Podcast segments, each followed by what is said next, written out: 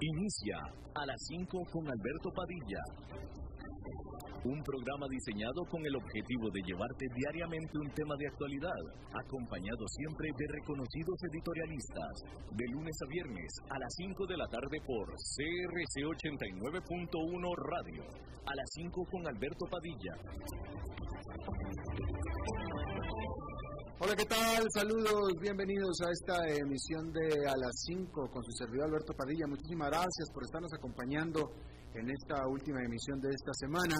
Gracias a usted que nos sigue en la señal en vivo de CRC 89.1 FM, donde estamos saliendo en vivo a las 5 de la tarde desde San José, Costa Rica. Gracias también a los que nos escuchan en la repetición de este programa a las 10 de la noche. Todos los días salimos en vivo a las 5, repetición mismo día 10 de la noche. Gracias a los que nos siguen en la señal en vivo o grabada de Facebook Live, en la página de A las 5 con Alberto Padilla. Y también muchísimas gracias a ustedes que nos siguen en el formato de podcast en las diferentes plataformas principales sobre el, asunto. Tratando de controlar los incontrolables, el señor David Guerrero, el maestro limpio, y aquí la que ordena es Lisbeth Ulet, a cargo de la dirección, la de la producción general de este programa. Bueno, en Estados Unidos las ventas comerciales, que es el principal componente de la actividad económica del país, están casi al mismo nivel donde estaban antes de que cayera la pandemia. Sin embargo, el consenso de los analistas es que esta recuperación económica que está en marcha necesita de un constante estímulo gubernamental ante el resurgimiento de la pandemia y nuevos confinamientos en grandes áreas del país. Las ventas comerciales en junio subieron 7,5% respecto del mes anterior, superando las expectativas de los analistas. Pero los propios analistas concuerdan en que el principal componente de este salto es la generosa ayuda federal en la forma de 600 dólares semanales extra a la ayuda que recibe cada desempleado, los cuales son decenas de millones.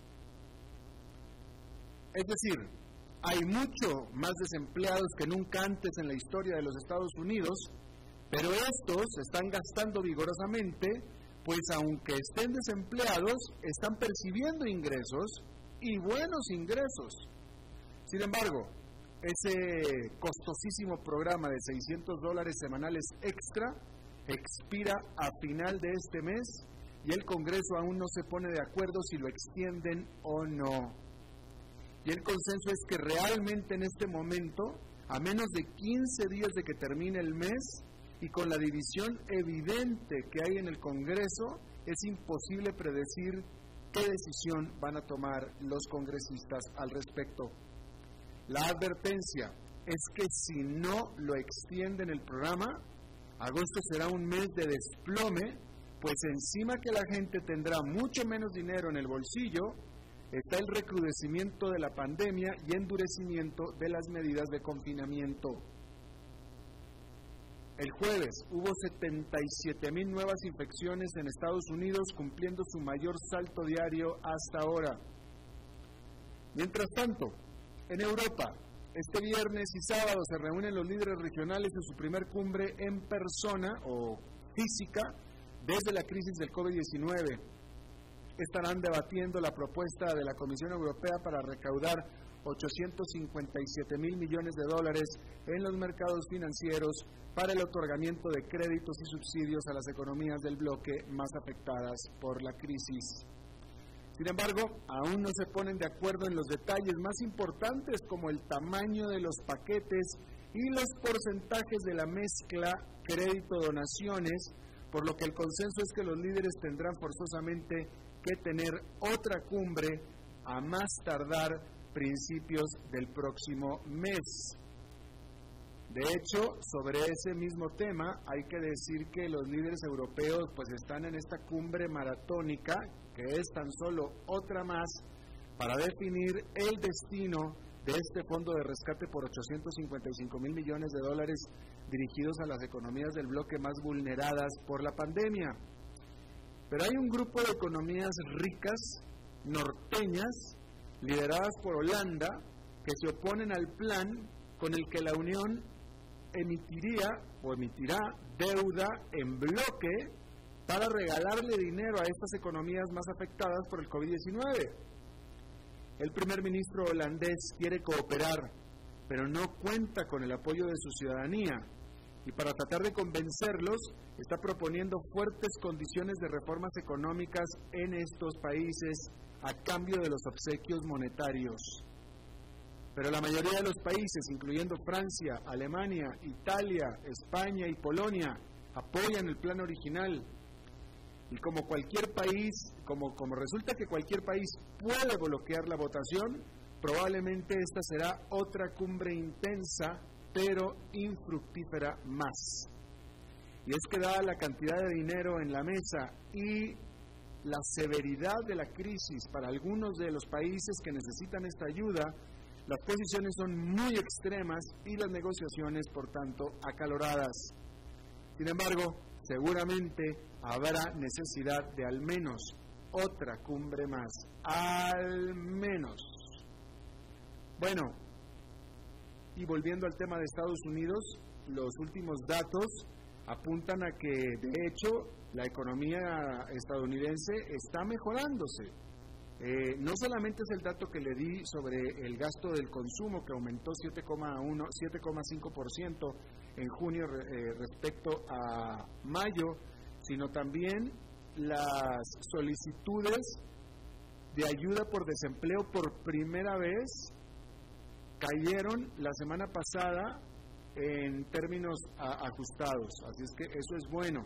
Y también la Asociación Nacional de Constructores de Casas eh, que tiene su indicador del mercado de los bienes raíces o de casas, subió a 72 durante julio,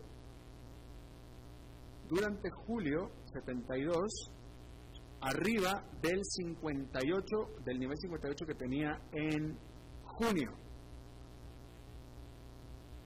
Y este 72 excedió en 12 puntos las expectativas de los analistas. Así es que hay señales de que hay recuperación, pero también ahí están las dudas que le estaba mencionando yo hace un rato respecto de la continua o de la necesidad de la continua ayuda por parte del gobierno. Bueno, a Netflix, Netflix exactamente, le ha ido muy bien durante la pandemia con su mercado cautivo en casa sin muchas otras opciones de entretenimiento. Por eso ha venido sumando suscriptores estupendamente. Sin embargo, la empresa advierte a sus inversionistas que no se emocionen mucho, pues el resto del año no será tan prometedor. De hecho, para nada prometedor. Entre abril y junio, es decir, en el segundo trimestre del año, Netflix sumó 10 millones de suscriptores, casi un millón por semana, superando sus propias optimistas expectativas.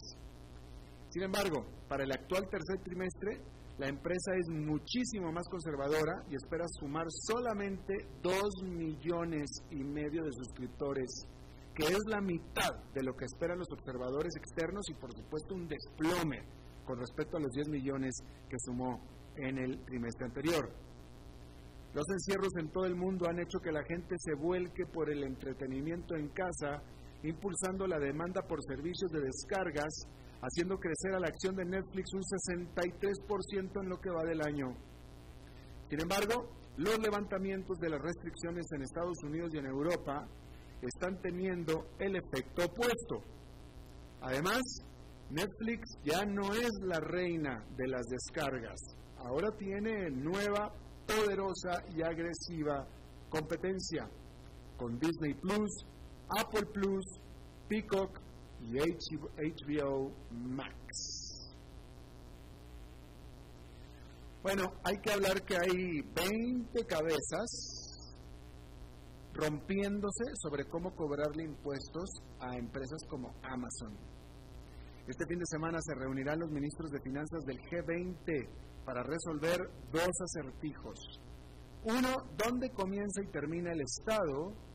Y dos, exactamente en qué parte del mundo las empresas digitales como Amazon generan su dinero. La primera pregunta es para encontrar la mejor manera para aliviar la deuda de las economías más pobres del mundo. En abril, el G20 acordó dar una prórroga en el pago de sus deudas al grupo por el resto del, del año a 73 países pobres. Pero la segunda pregunta es necesaria ante la latente guerra comercial entre Estados Unidos y la Unión Europea por la fiscalización del segundo a las empresas digitales del primero. Francia quiere cobrarle impuestos a las gigantes tecnológicas estadounidenses por el dinero que generan dentro de Francia, aunque el bien o servicio haya sido adquirido desde el extranjero. Pero Estados Unidos se opone a eso y en represalia le propinará aranceles a los bolsos de mano, lápiz labial y jabones franceses. Las diferencias de postura son tan profundas que no se espera una solución en varias reuniones del G20 por venir.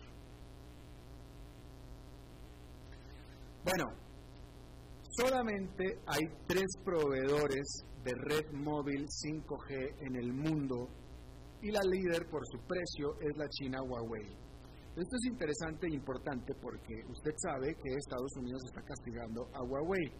Mucha gente piensa que Estados Unidos lo está haciendo para proteger a sus empresas nacionales, pero déjeme le digo que, que, ninguna empresa de Estados Unidos produce la tecnología 5G. No, no, no hay. Solamente hay tres compañías en el mundo que producen tecnología 5G y la más barata y por tanto exitosa es Huawei. Pero la Gran Bretaña decidió prohibir a China de su red 5G nacional, por lo que ahora entonces entrarán a continuar la labor las rivales, las otras dos, que son Ericsson y Nokia. Ericsson, de Suecia, reportó este viernes ganancias mejor a las esperadas al segundo trimestre y dado la seguridad y dando la seguridad de que puede perfectamente reemplazar toda la tecnología 5G que Huawei ya tenía instalada en el Reino Unido. Por su parte, la finlandesa Nokia, quien también reportó un aumento de ingresos del 40% al segundo trimestre respecto al año anterior, también se quedará con un pedazo del pastel 5G británico. Sin embargo, Nokia es la más atrasada de las tres por errores que cometió al haber invertido originalmente en una tecnología menos eficiente y más costosa y que está tratando de corregir en este momento. Sin embargo, las dos nórdicas se están beneficiando de los problemas geopolíticos entre China y Estados Unidos que tienen entre las patas a Huawei. El mes pasado, Singapur eligió a las rivales de Huawei para que le construyan su red 5G Adicionalmente, Estados Unidos está presionando a Brasil y a la Unión Europea para que hagan lo mismo. Incluso Estados Unidos ha ventilado la idea de comprar una participación en ambas, en ambas empresas, Ericsson y Nokia. Bueno, en otra información, hackers rusos trataron de ganar acceso a las investigaciones para vacunas sobre de, COVID-19 de Estados Unidos, de la Gran Bretaña y de Canadá.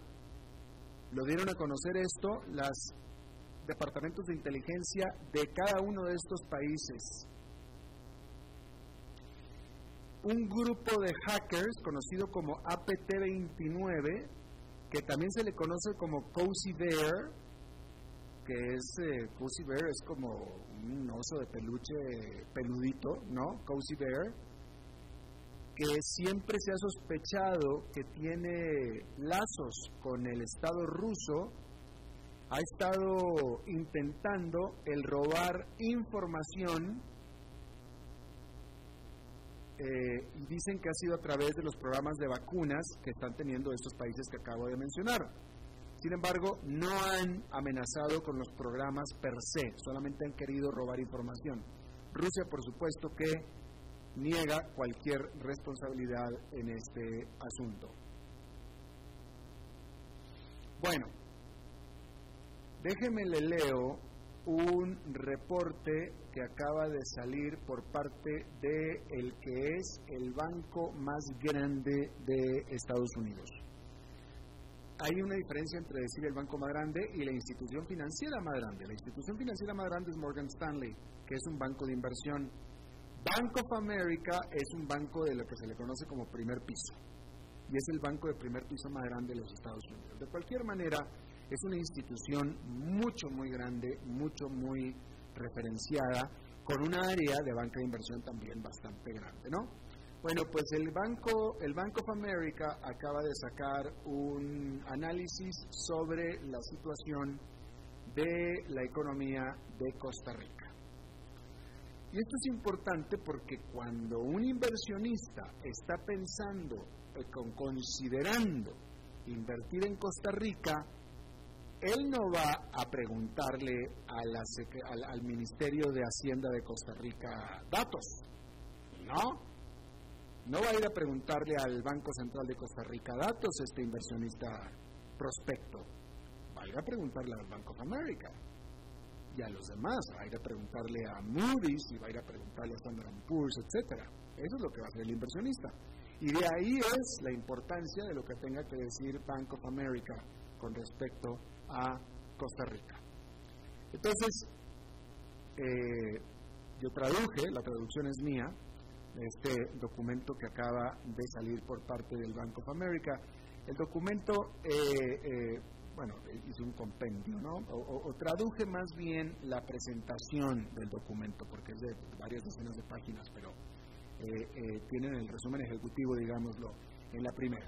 Bien, el documento básicamente se titula Tres decisiones para evitar o precipitar un evento crediticio. Obviamente se refieren a Costa Rica y cuando dicen evento crediticio se refieren a una crisis crediticia o un default. Tres decisiones para evitar o precipitar un evento crediticio. Como preámbulo, número uno, alargar la situación actual aumenta el riesgo de crisis, dice el Bank of America. Dado el explosivo déficit fiscal que antes de la crisis del COVID era del 7% del Producto Nacional Bruto y dadas las necesidades de fondeo presionadas por una serie de vencimientos de acá al 2023, creemos que Costa Rica tiene poco margen de error en nuestra opinión, un acuerdo con el FMI tiene pocas probabilidades de materializarse. Un rescate por, parte del Banco Central chocará con las barreras políticas de política económica, chocará con las barreras de política económica y una profunda reestructuración de la deuda doméstica será políticamente muy costosa. Preámbulo número dos, peligrosa combinación de endeudamiento y rigidez. Es evidente que el gobierno tiene decisiones muy difíciles. Costa Rica tiene uno de los pagos por intereses más elevados del mundo, ingresos asignados constitucionalmente que equivalen a la tercera parte del presupuesto y un muy pequeño margen para gasto discrecional, así como una deuda que se acerca este año al 70% del Producto Nacional Bruto. Es decir, todo lo que produce Costa Rica en bienes y servicios, el 70% eso es lo que vale la deuda de Costa Rica. Ante esto hay tres escenarios que plantea el Bank of America. Escenario 1, un ajuste gradual sin ayuda externa. Este es nuestro escenario base. El ajuste fiscal continuará gradualmente sin ayuda del Fondo Monetario Internacional alguna combinación de represión financiera a los inversionistas locales y un limitado financiamiento del Banco Central alargará la situación actual con riesgo de una crisis de confianza. Escenario número dos, encontrar un prestamista de última instancia, que en nuestra opinión no sería ni el Banco Central ni el Fondo Monetario Internacional, terminará siendo terminará comportándose justo como eso, como un prestamista de última instancia. En el caso del FMI, un acuerdo de programa no es muy probable puesto que el Congreso de Costa Rica tendría que aprobarlo. Es decir, que no creen que lo aprueben. Apreciamos una fatiga con los aumentos de impuestos y el gobierno parece no dispuesto a cortar gastos y menos aún con las elecciones ya en el 2022. Y el escenario número 3, reestructuración de deuda. Con un lento ajuste fiscal y un elevado gasto por intereses, el gobierno podría eventualmente reestructurar la deuda interna. En nuestra opinión, una reestructuración profunda no es probable ante la variedad de consecuencias políticas. Sin embargo, el gobierno probablemente tratará de arreglar algo con los acreedores internos del sector público que poseen grandes cantidades de deuda interna. Se ve menos probable una reestructuración de la deuda externa por varias razones. En conclusión, hay debilidad desde el comienzo y agrega, no acuerdo con el FMI son malas noticias.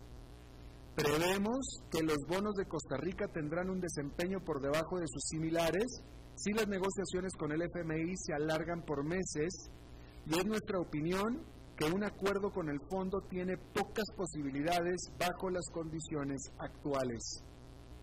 Nuestro escenario más posible de ajustes graduales de política fiscal es riesgoso y deja a Costa Rica vulnerable a los cambios en la confianza de los inversionistas.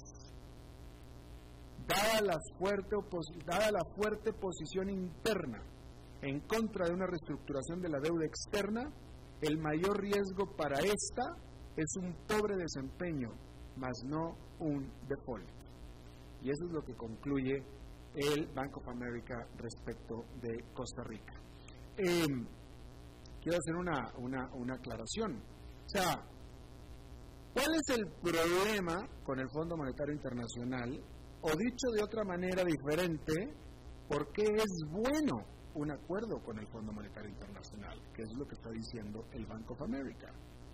Y esto es lo que hace, eh, lo que da lástima que sea tan eh, eh, vilipendiado el Fondo Monetario Internacional. Lo único que hace el Fondo Monetario Internacional, esto es todo lo que hace, ¿eh? es encargarse y asegurarse de que las finanzas de un Estado sean sostenibles en el tiempo. Eso es lo único que hace. ¿Cómo lo hace? Bueno, pues por medio de poner condiciones. El Fondo Monetario Internacional le dice a un país, a ver país, estás en problemas, nadie te quiere prestar, y si te quieren prestar, te quieren prestar usureramente. Ok, no hay problema, yo te, yo te presto, yo te presto con condiciones muy favorables, nada más que tienes que arreglar la casa adentro. Traes un desbalance terrible en tus finanzas, tienes que arreglarlas, para que no tengas que volver a venir a pedirme dinero nunca más. Ah, ok, Fondo Monetario Internacional, ¿qué necesito para eso? No, bueno, pues tienes que poner tu, tu casa en orden tienes que reducir tus gastos. O sea, tienes que hacer balancear el presupuesto. Ganar más dinero y gastar menos dinero para que balancees el presupuesto y se quede balanceado. Ah, pues es que para eso tengo que aumentar impuestos y reducir costos. Bueno, pues entonces tienes que hacer lo que tienes que hacer. Yo, Fondo Monetario Internacional, no te metí en este problema. Y en cambio te estoy ayudando a que no te vuelvas a meter. Pero evidentemente, mire, no es, no es diferente a un padre de familia que está agobiado por las deudas y tiene que arreglar sí o sí, o sea, ya está pagando más dinero en, en intereses que en cualquier otra cosa. Y tiene que sí o sí arreglar sus finanzas. Y para eso tiene que sacrificar su estilo de vida. Digo, no puede uno estar pagando eh, eh, más en intereses que en cualquier otra cosa y seguir con dos autos de lujo nuevos, con una casa eh, de lujo grande, con los hijos en escuelas privadas y no solamente eso, sino en las escuelas más caras, comprándose la ropa más cara, con la mujer comprándose el maquillaje más caro, pues no, no se puede. Hay que hacer ajustes. Porque precisamente por tener el estilo de vida que tienes, es que tienes los problemas económicos que estás teniendo. Entonces tienes que ajustar. Así es. Entonces, de aquí a que balancees tu presupuesto, tu mujer tiene que maquillarse con maquillaje de lugares más baratos, ¿qué te parece el nuevo mundo o algo así?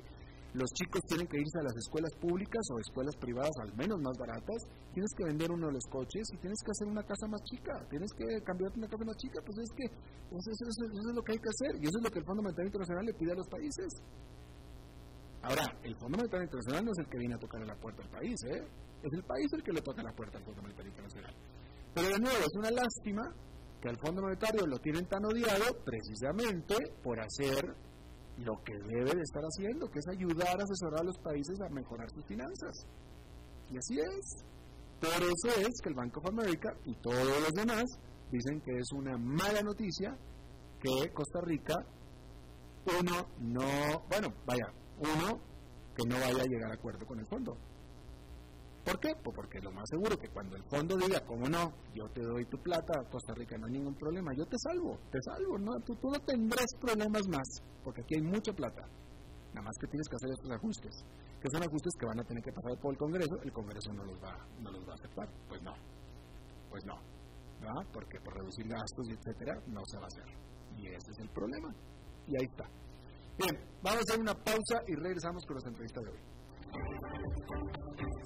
A las 5 con Alberto Padilla, por CRC 89.1 Radio. Tinto, blanco, rosado, espumante, seco Dulce. El vino es como los amigos. Proviene de diferentes cepas y familias convertidas en bodegas de tradición. La Iride, una bodega personal establecida en Mendoza, Argentina, produce vino de exportación con la calidad de Mendoza, expresada en taninos frescos, frutales, remembranzas de tabaco y chocolate. Una fiesta al paladar. La Iride, vinos argentinos de tradición.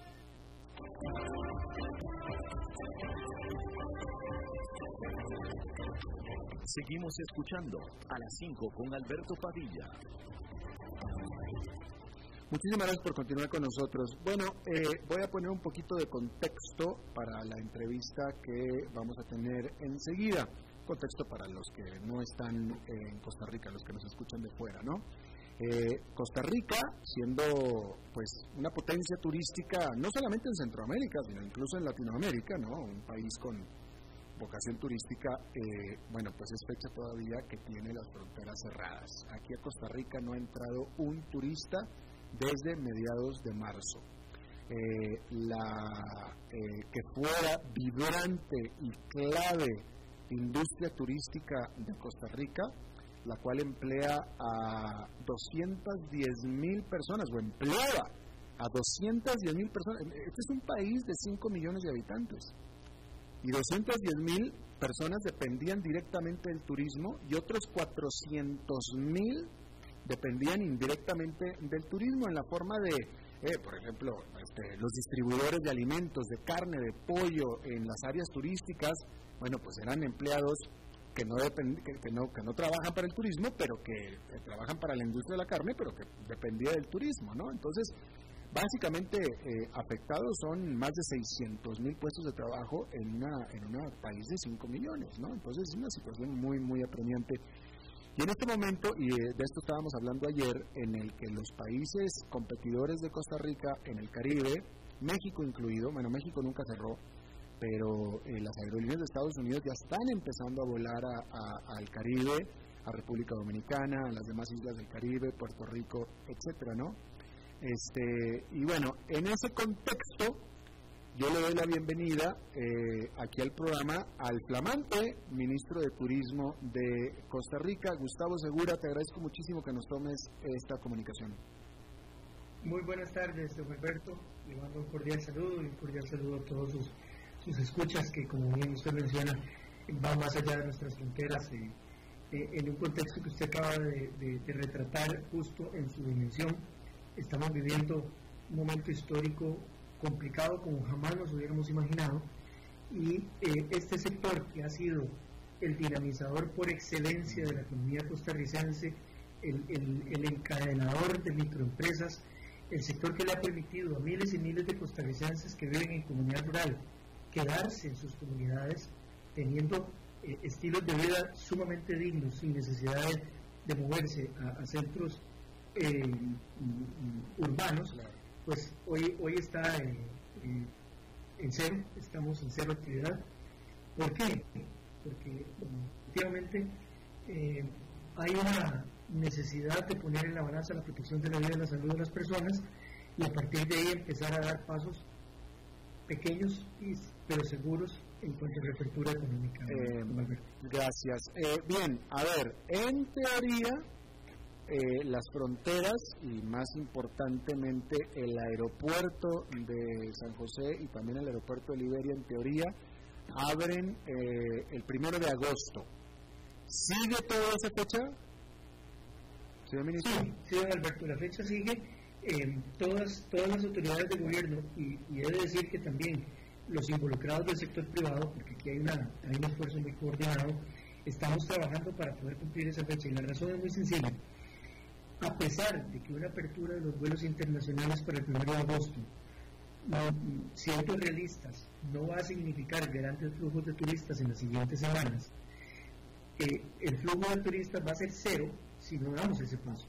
Es decir, eh, el paso hay que darlo principalmente para dar un mensaje importantísimo al, al contexto internacional de aerolíneas y de empresas distribuidoras de turistas, ¿verdad? operadores internacionales, de que ya Costa Rica dio ese paso. Eh, pero nuestro contexto es muy complejo porque involucra eh, destinos, perdón, lugares de origen, que es de donde van a venir nuestros turistas, que están viviendo sus propias realidades. Eh, pero bueno, el punto es, mi prioridad es que logremos, en efecto, el primero de agosto, en la apertura de vuelos internacionales con las con las condiciones que tengan que estar. Eh, pero es el mensaje clave que hay que dar en este momento. Enseguida hablaremos de esas condiciones. Eh, eh, tengo que mencionar que el ministro Segura es alguien que ha estado muy involucrado en la industria turística de Costa Rica desde hace muchos años y tengo que mencionar que de acuerdo a la indagación que hice, alguien muy respetado también. Entonces, eh, te voy a hacer y voy a leerla tal como me la pasaron, ministro, una pregunta que te hace eh, alguien, alguien que está involucrado en la industria del turismo eh, y alguien que te conoce muy bien y, tiene una pregunta que me parece que refleja el sentimiento del resto de tus colegas de la industria del turismo en todo Costa Rica, ¿no? Y concretamente te preguntan esto. La pregunta es clara y puntual y sería ¿qué va a pasar el primero de agosto? Necesitamos saber con tiempo cuáles son las medidas al respecto del aeropuerto. Es imprescindible para el desarrollo no solo del turismo, sino de toda la economía y necesitamos que nos ayuden a planificar y evitar al máximo dentro de lo posible cambios abruptos de un día para otro que afecten de manera directa nuestra operación y nuestra parte financiera. Ahí acaba la pregunta, ministro, pero yo agregaría, como ha venido siendo, porque estos últimos meses han sido de un día para otro de SAS. Sin duda, eh, don Alberto, ¿no? podemos negarnos a esa realidad y, yo quiero decirle que, eh, aunque es absolutamente indeseable que hagamos cambios abruptos y noticias abruptas, pues hay un contexto, ¿verdad? Si, si, tuviéramos una circunstancia en estos momentos de, de una pandemia relativamente controlada en Costa Rica, con una, con una curva chata o descendiente, las decisiones estarían siendo mucho más sencillas o, para no ser tan pretencioso, menos complicadas, ¿verdad?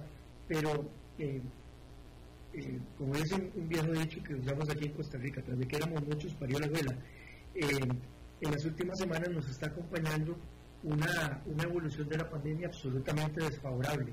Y eso termina condicionando todas las decisiones que tomemos. Lo que yo quiero responder a esa pregunta es que lo que sí tenemos es esa claridad, tenemos esa claridad de que no es conveniente para nadie que cambiemos la fecha. Y yo, le, yo quisiera ir un poquito más allá. Eh, el trabajo que estoy realizando en este momento de coordinación interinstitucional con, con otras autoridades de gobierno, específicamente relacionadas con el manejo sanitario de la pandemia, es llenar los, los, los blanks, llenar los espacios que falten para que más bien podamos decir ya, Ahora sí es cierto, el 1 de agosto es absolutamente inamovible. Eh, estamos muy cerca de poder hacer algo así. pero, todavía hay una conciencia clara y contundente de que ese mensaje hay que darlo, porque repito, eso permite los primeros flujos de, turismo internacional que, hasta simbólicamente necesitamos para llevar esperanza a lo largo y ancho de, las empresas turísticas costarricenses. Pero al final, al final por lo que me acabas de decir, ministro, es que todo lo personal estás comprometido a la fecha de apertura del aeropuerto el 1 de agosto, más no depende de ti.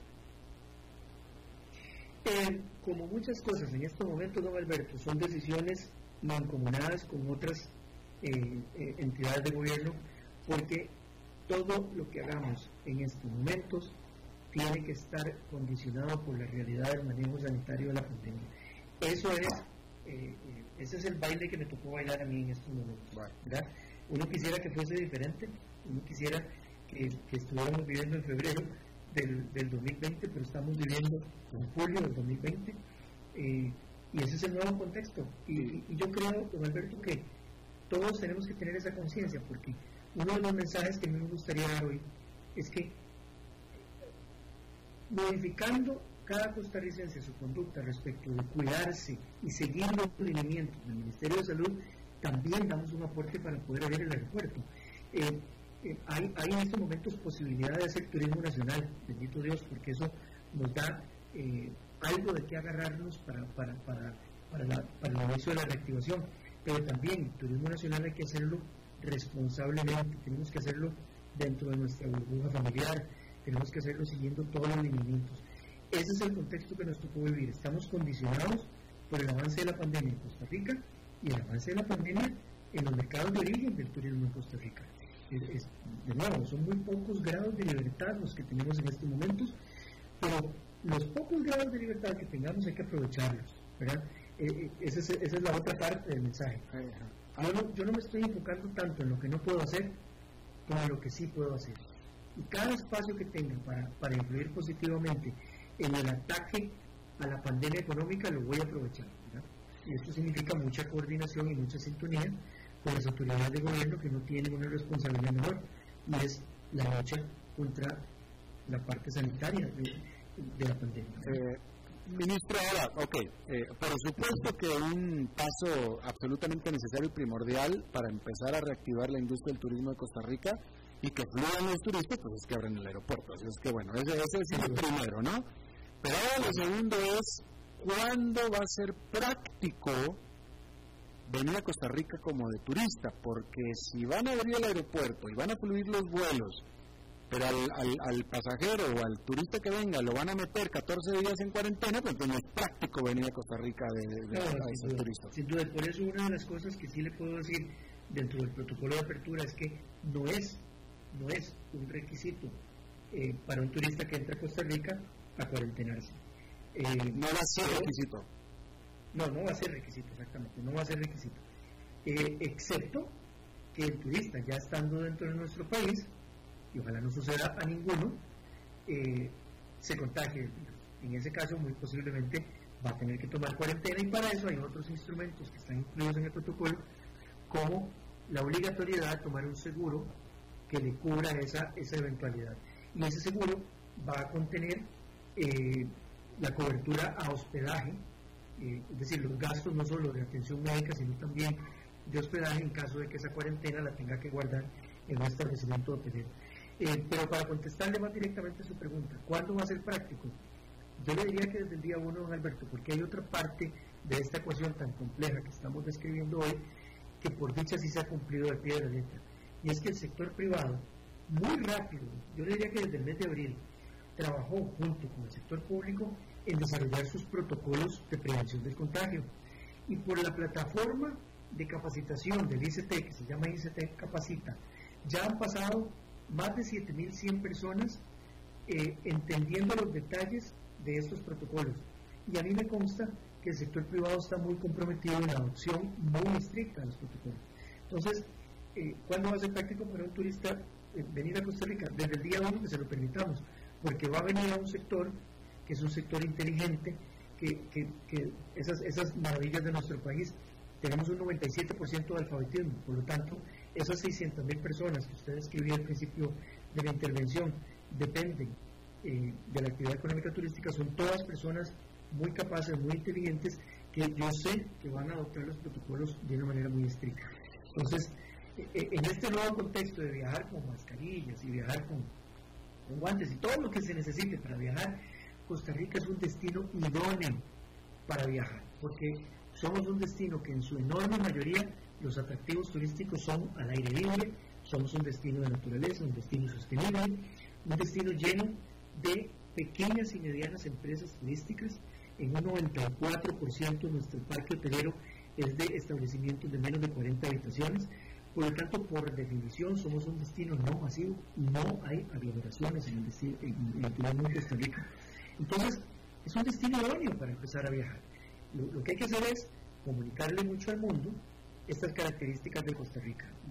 Un, país donde, a pesar de que lamentamos cada una de las muertes que ha habido por COVID, y lo lamentamos cada una, me, me solidarizo con todas las familias, independientemente de la nacionalidad, de, la edad o del género de la persona que haya fallecido, pues la realidad del caso es que seguimos observando una tasa de mortalidad muy baja respecto al número de contagiados. Y eso es debido a un sistema de salud muy sólido. Esas cosas hay que comunicárselas al mundo para acompañarlas con una apertura gradual y segura de nuestros aeropuertos. Eh, el principal el principal mercado del turismo eh, externo de Costa Rica es Estados Unidos. Estados Unidos en este momento está, eh, es uno de los países más afectados por la pandemia. Eh, desde el día uno, cuando abran el aeropuerto y empiezan a volar las líneas estadounidenses, ¿se van a permitir la entrada de turistas estadounidenses? Es una excelente pregunta, ¿verdad? Y por eso yo hablo mucho de una apertura gradual y segura. Eh, no podemos decir, y mal haría yo en, levantar una expectativa falsa de que desde el día uno van a estar todas las rutas disponibles. Uno, uno podría, por ejemplo, pensar que es responsable eh, una ruta en estos momentos de Miami, siendo que Miami es el epicentro de. Pero, la, ruta la abre, la, información que tengo es que la ruta la abre, ya que American Airlines ya tiene. La pregunta es si Costa Rica va a aceptar a pasajeros que vengan en esa ruta. Costa Rica lo que está haciendo en estos momentos es analizar con lupa, con Alberto, cuáles son las ciudades donde hay un relativo control de la situación para ir permitiendo eh, los vuelos. Pero, pero eso tiene otro aspecto bien interesante, y yo esto lo creo firmemente. Va a llegar el momento, y espero que sea muy pronto, donde eh, independientemente de dónde venga la persona, si nuestros protocolos son sólidos, son eh, bien aplicados por todas las partes que los tienen que aplicar, eh, en realidad no va a ser tan relevante de dónde venga el vuelo. Lo relevante es que nos garantizamos que ese vuelo viene lleno de personas sanas, desde la perspectiva de que no están contagiadas con el COVID, y van a permanecer en Costa Rica sanas. Eh, pero para los primeros días de esta reapertura, eh, don Alberto, hay un análisis eh, muy coordinado con, las autoridades de salud para que protejamos la salud y la vida de los costarricenses y de los turistas. sé que no le estoy contestando de forma directa porque ese es el tipo de detalles que todavía están en discusión, pero yo en estos momentos, vieras cómo me, cómo me doy aliento a mí mismo con los pequeños triunfos y con los pequeños logros. Ahorita no podemos celebrar logros enormes porque cuesta mucho encontrarlos. Pero si nosotros logramos la apertura el primero de agosto, aunque sea con rutas limitadas, ese va a ser un logro que yo voy a celebrar muchísimo con el sector turismo. Eh, aquí me mandaron a mí, lo que pasa es que no puedo verificar la, la, autenticidad de esto. En teoría es la información oficial eh, que me dicen aquí, American Airlines retoma operaciones el 5 de agosto hacia Miami y Dallas eh, British Airways el 11 de octubre, eh, pero pues en fin, entonces, eh, ¿usted me puede verificar si American Airlines va a empezar a volar el 5 de agosto a Miami a Dallas? No, no lo puedo confirmar en estos momentos, además, no, yo guarde yo hablando, eh, hablando por American Airlines, ¿verdad? Lo que sí le puedo decir es que hay un, un número importante de personas, de un número importante de instituciones trabajando este fin de semana para poder dar muy pronto un mensaje de claridad en cuanto a cuáles son las condiciones de la apertura de los. Eso se lo puedo garantizar. Eh, ministro, usted me habló de que el 94% de los hoteles de Costa Rica son de, menor, de menos de 50 habitaciones. Eh, eh, y por tanto seguramente pues son pequeñas y medianas empresas, ¿no? ¿Qué porcentaje de estos sobrevivió o está sobreviviendo? Wow, esa es eh, la, pregunta más compleja que yo podría contestar. Em, yo creo que estamos enfrentándonos a una realidad espantosa de un mercado que hasta febrero era de 3 millones de turistas entrando a Costa Rica al año y lo que sí puedo decir con certeza es que esos números no los vamos a, observar de nuevo por varios meses, incluso por varios años. Em, yo quisiera pensar que va a haber eh, un número importantísimo de empresas que sobrevivan, no, quiero enfocarme en cuáles no van a sobrevivir, pero, pero la realidad es que vamos a estar enfrentados a un, a un tamaño de mercado, Alberto, que no es el tamaño de mercado que teníamos en febrero. Eh, vamos a hacer todo lo que esté en nuestro alcance porque la mayor cantidad de compañías sobrevivan, porque la calidad del destino no sufra demasiado. Ese es otro aspecto importantísimo para competir en el mediano plazo, que estoy hablando de, meses. Eh, nosotros tenemos que hacer todo lo que se pueda porque la calidad del destino no sufra. Eh, y eso pasa por inversiones también del sector privado en su infraestructura. Y uno sabe que en estos momentos ya no hay esa capacidad de inversión. Bueno, e, ese es el nuevo contexto en el que operamos. Eh, no, no, no, le puedo dar un, porcentaje, don Alberto. Lo que sí le puedo decir es que tanto nosotros desde el ICT como los propios empresarios privados, las propias cámaras regionales y nacionales del turismo y, su institucionalidad privada, está haciendo todos los esfuerzos que se puedan por salvar las empresas. Y aquí yo lanzo un mensaje también al sector bancario. El sector de banca comercial de Costa Rica me parece que tiene que asumir una posición mucho más proactiva, una posición mucho más valiente en ayudar a las empresas del sector, porque eh, ayudar a las empresas del sector en el fondo es ayudar a la economía costarricense. Es un sector altamente encadenado, es un sector que le llega a lo largo y ancho del país. Y para, para, para el mejor estado de salud de esta maltrecha economía en los siguientes años, también es importante que la banca comercial eh, tenga una posición un poquito más proactiva y un poquito más valiente de apoyar a las empresas del sector. Eh, eh, la banca comercial en Costa Rica está dominada en su mayor parte por bancos propiedad del Estado. ese llamado que usted está haciendo en teoría no debería ser tanto problema, ministro. Don Alberto, la, realidad es que el Estado costarricense es un Estado complejo, es un Estado donde cada componente de ese sector cumple sus responsabilidades y, sus características.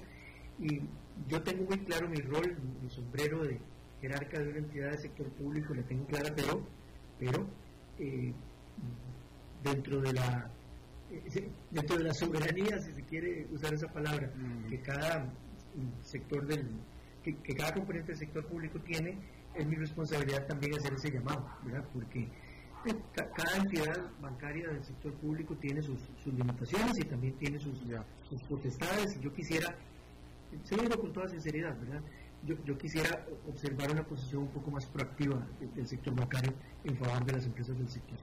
Em, eh, ¿De qué manera, de qué manera eh, Costa Rica va a empezar a promocionar o a promoverse a impulsar a que vengan los turistas. Eh, por ejemplo, le pongo el ejemplo de Cancún. En Cancún, y esto viene de los hoteleros, ¿eh? este, en Cancún, si usted eh, contrata o compra cuatro noches, dos noches de hotel, los hoteleros, bueno, Cancún le regala dos. Si usted compra cuatro, le regalan otras cuatro. Lo mismo es, si usted alquila un automóvil por dos días, le regalan otros dos días. Eh, etcétera, etcétera. ¿Qué tipo de promoción, de ayuda, de incentivo va a tener eh, el turismo de Costa Rica para que vengan los turistas? Muy interesante pregunta porque realmente eso refleja la importancia y la necesidad de em, interacción absoluta entre el sector público y el sector privado. Nosotros no hemos detenido, esto es algo bien importante, incluso en el contexto de escasez de recursos del Instituto Costarricense de Turismo, cuyos, cuyos ingresos dependen absolutamente también de que entren turistas, no hemos detenido la estrategia de promoción internacional. Entonces, todavía nos estamos comunicando con el mundo eh, y algunas mediciones nos indican que nuestro posicionamiento, por suerte, don Alberto, todavía está fuerte. Eh, específicamente, mm, acciones de estas que son como muy, muy de call to action, llaman los, mercadores, los llamados a la acción para que el turista nos compre, todavía están en marcha, estamos discutiendo varias alternativas, pero eh, estamos muy enfocados en estos momentos en las acciones de los próximos días, ¿verdad? Este, este, este es mi contexto, acciones de los próximos días. Y a lo que usted se refiere es a acciones de, reactivación ya de, un plazo más a, dos, tres meses. Eh, no tengo nada en específico que le pueda comentar en estos momentos, pero hay varias ideas que están siendo ya esbozadas por el sector privado en, conjunción con nosotros. Ya. Eh, pues bueno, eh, ministro Gustavo Segura, nuevo ministro de Turismo de Costa Rica, este, em, eh, bueno, yo creo que usted me, lo dijo antes, pero ¿cuándo es cuando ya vamos a poder decir, ahora sí, el primero de agosto, sí estamos abiertos ya a que vengan turistas?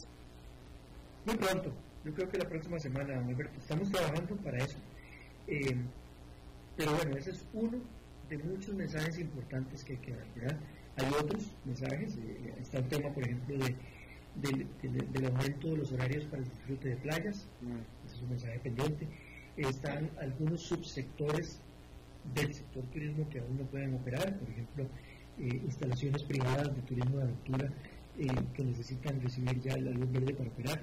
Y lo que quiero decirles es que hay un montón de, de cosas que simultáneamente están siendo trabajadas para que podamos dar ese mensaje positivo de apertura, pero que siguen estando condicionadas por el avance de la pandemia. Y dentro de ese avance de la pandemia, eh, lo que sí le puedo decir es que estoy satisfecho de ver cómo nuestras autoridades colegas tienen una absoluta conciencia de que la pandemia también tiene una dimensión económica. Y sí estoy viendo mucha voluntad de parte de los colegas de otros sectores de otras entidades del sector público en ir permitiendo de una forma gradual y, segura eh, apertura del sector, porque eso, eso lo que lleva a proteger el tejido productivo y eso también es parte de la pandemia, es parte de la calamidad que tenemos. Eh, nunca antes hubiera imaginado yo, don Alberto, una situación tan compleja como esta. la necesidad de analizar cada aspecto es absoluta, pero tampoco tenemos mucho tiempo para estar para estar eh, analizando. Entonces, hay una alta probabilidad de error. Yo por eso le he hecho un llamado a, todos los funcionarios del instituto, la misma junta directiva de la ICT y, a otras entidades, tengamos cabeza fría a la hora de tomar decisiones porque tenemos muchísima presión, tenemos muchísima urgencia y la presión y la urgencia es, el peor enemigo de las decisiones inteligentes. Pero bueno, eh, esas son nuestras restricciones, esas son las, eh, las variables de la ecuación que tenemos que considerar. Gustavo Segura, ministro de Turismo de Costa Rica, le agradezco muchísimo que haya charlado con nosotros todo este tiempo. Con mucho gusto, don Alberto. Ojalá que tengamos oportunidad de conversar de nuevo muy pronto y ojalá que tenga en mi, en mi acervo de posibilidades de hablar más buenas noticias. Eh, hoy ya, hoy ya podemos dar algunas buenas noticias para los próximos días. Hay, hay mayor apertura para la operación de algunas de las actividades turísticas. Eh, así es que celebremos los pequeños triunfos, llenémonos de energía positiva para, para juntos luchar por, por, la supervivencia de un sector que es crítico para la economía costarricense. Así es, así lo es. Gracias, ministro. Un gran abrazo para todos. Igualmente, gracias. Eh, una disculpa para el público y para Humberto Saldívar, que tuvimos que comernos su sección para estar con esta eh, eh, segmento con esta entrevista con el ministro. Eh, mil, disculpas, Humberto, te mando un abrazo. Bueno, eso es lo que tenemos por esta emisión y también por toda la semana. Que tenga buen fin de semana. Nos reencontramos el lunes a las 5 de la tarde. Que la pase muy bien.